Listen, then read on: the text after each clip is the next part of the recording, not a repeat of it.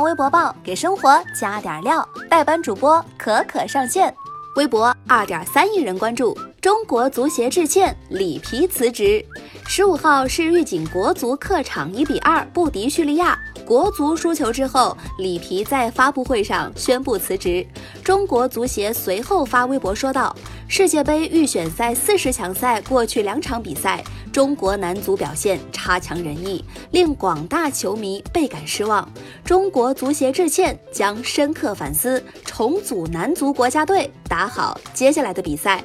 这条微博下，网友们气愤的情绪那已经藏不住了。有网友生气的表示，居然用“差强人意”这个词儿，这个词儿意思呢是大体上使人满意。语文老师真的气晕在厕所了。还有网友质问道：“如果不是成语用错，那就可以理解为这就是你们的目标，你们对球迷的心愿达到这样就满意了，真可谓竹篮打水一场空。备战二零二六，没人比我们更早了。可可真觉得没什么好道歉的，至少在令人失望这方面，国足还没让人失望过。不过一次一次失望过后，还是会重新燃起希望，然后继续为国足加油。”毕竟这是我唯一的主队呀，也希望男篮、男足多学学女排精神，就算经历数度低谷，从未想过放弃。还是说一句最俗气的话吧，国足加油！Perfect。微博四百一十八点九万人关注，全国快递日投递量三点四五亿件。国家邮政局监控平台数据显示，十一月十三号以来，邮政快递企业日投递量超过三亿件，十四号投递量达三点四五亿件，创行业日投递量历史新高。目前，邮快件已经进入投递高峰，预计二十号前后末端投递压力将得到缓解。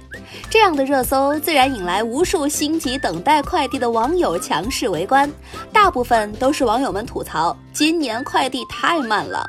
有网友说，原来这就是我的快递三天了还在揽收的原因。可可前几天看到有人说双十一只是马云在练兵阿里的服务器，那可可寻思着，感情双十一也是在练兵我国的快递服务业呀。等快递的日子是最难熬的。但可可今天收到了三个快递，扎心的问你一句：你的双十一快递到了吗？微博两亿人关注，一个公司三十九个朱一龙女友。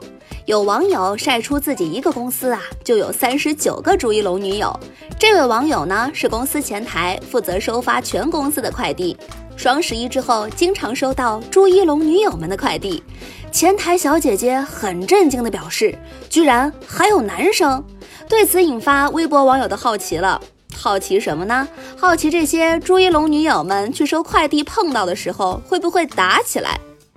可可觉得这些追星女孩们啊，哎，太年轻了。你像可可我，直接写朱一龙老婆。哎，那些年你追星的时候还做过哪些事儿？一起来节目下方评论区留言吧。微博六千五百零七点八万人关注，张勇回应双十一交易额造假。今年双十一，五亿消费者创造了二千六百八十四亿成交额，就有博主称双十一数据造假。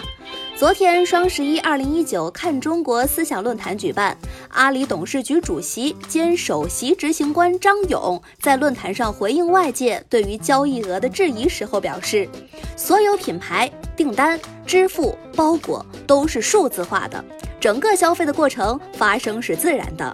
何况对于平台来讲，真实是最重要的。对于造假的传言，大多数网友表示不相信。毕竟银行卡里的钱，嗯，是自己飞走的吗？还有网友表示，那如果是假的，我的花呗账单怎么来的？那些说假的，帮我还花呗算了。